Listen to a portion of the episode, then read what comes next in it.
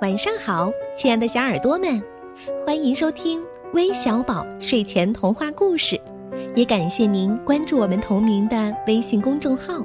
我是珊珊姐姐。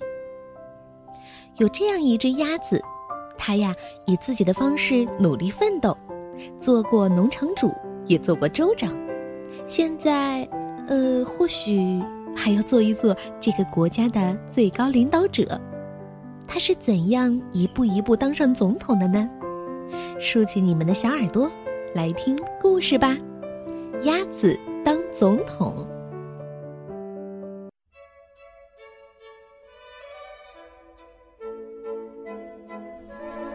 管理一个大农场是个十足的苦差。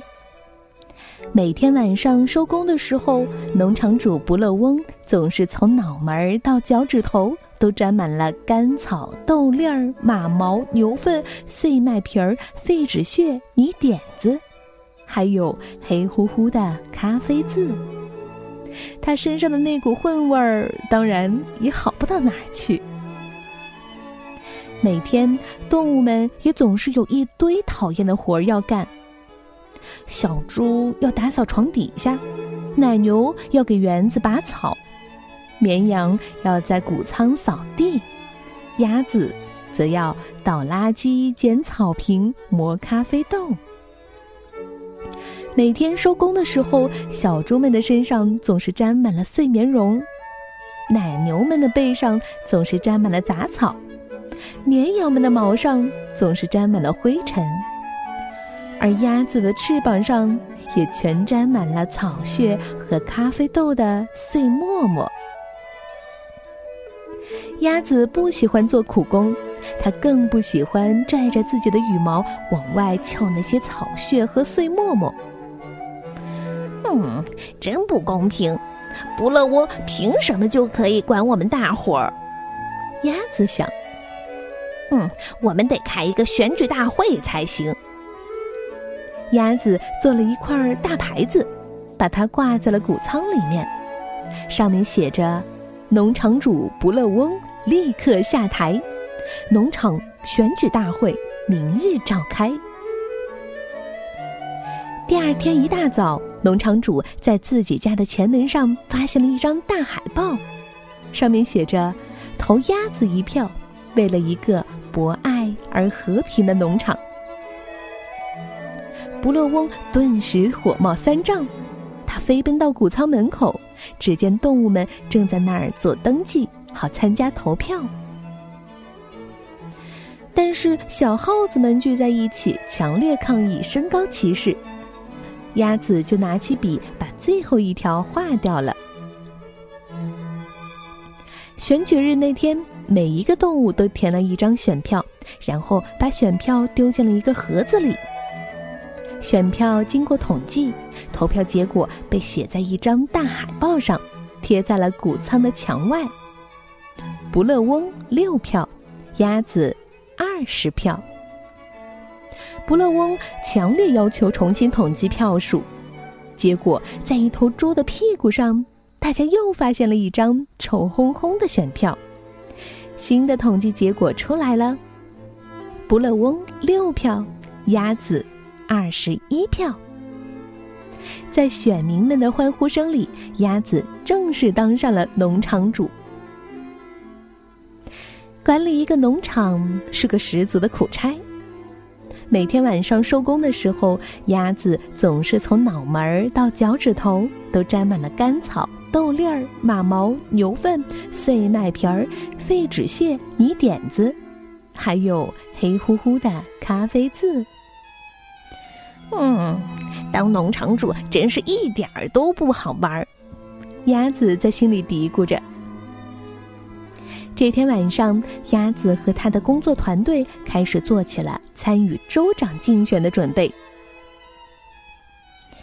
鸭子把农场留给不乐翁去管，他自己就忙乎竞选拉票活动去了。他去乡下的小饭馆里做客，他迈着鸭步在街头游行。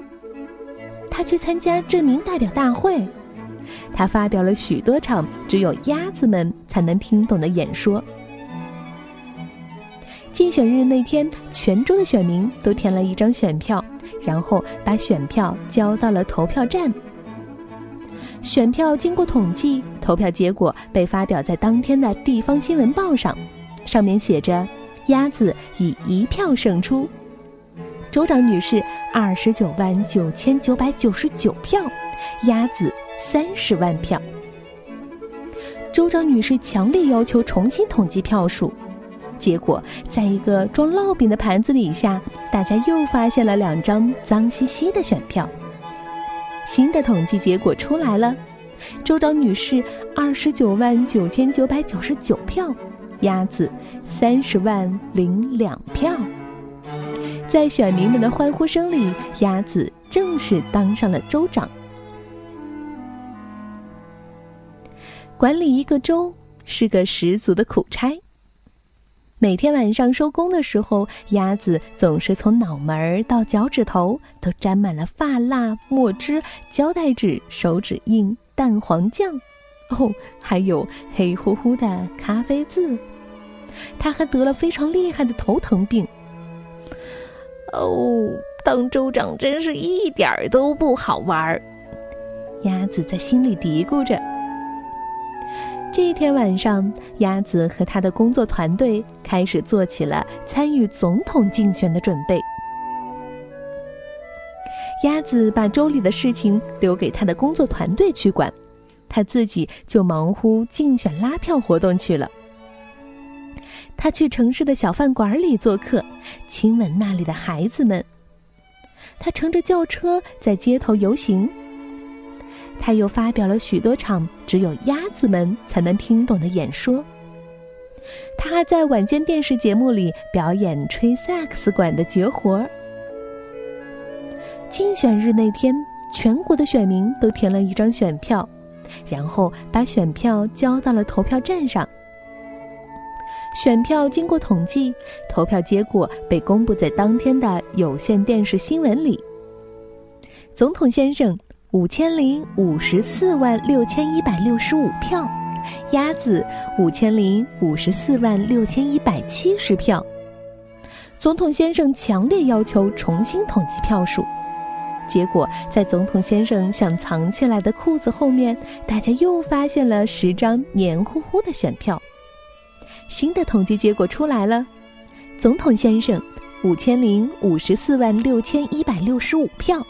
鸭子是五千零五十四万六千一百八十票，在选民们的欢呼声里，鸭子正式当上了总统。管理一个国家是个十足的苦差。每天晚上收工的时候，鸭子总是从脑门到脚趾头都沾满了面霜、纸条、订书针、窃听器，还有安全徽章。哦，还有黑乎乎的咖啡渍。他的头疼病变得更厉害了。哎呦，当总统真是一点儿都不好玩儿。鸭子在心里嘀咕着。这时候，他忽然看见了一条招聘广告，上面写着：“招聘鸭子，无任何特殊要求，只需会剪草坪、会磨咖啡豆。”他就在房间里写自己的回忆录。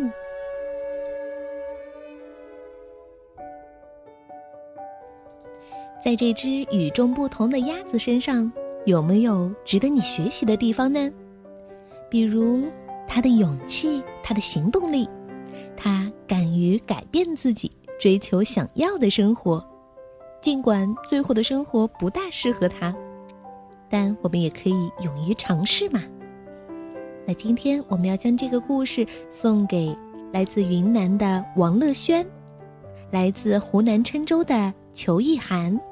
来自山东聊城的姚雨诺，来自河北保定的涵涵，来自河北廊坊的李雨桐，来自福建泉州的李嘉玲，来自山东青岛的小七，来自安徽亳州的沈佳佳，来自广东广州的新宇，还有来自河北张家口的王雅轩。感谢你们的点播，我们明天再见吧，晚安。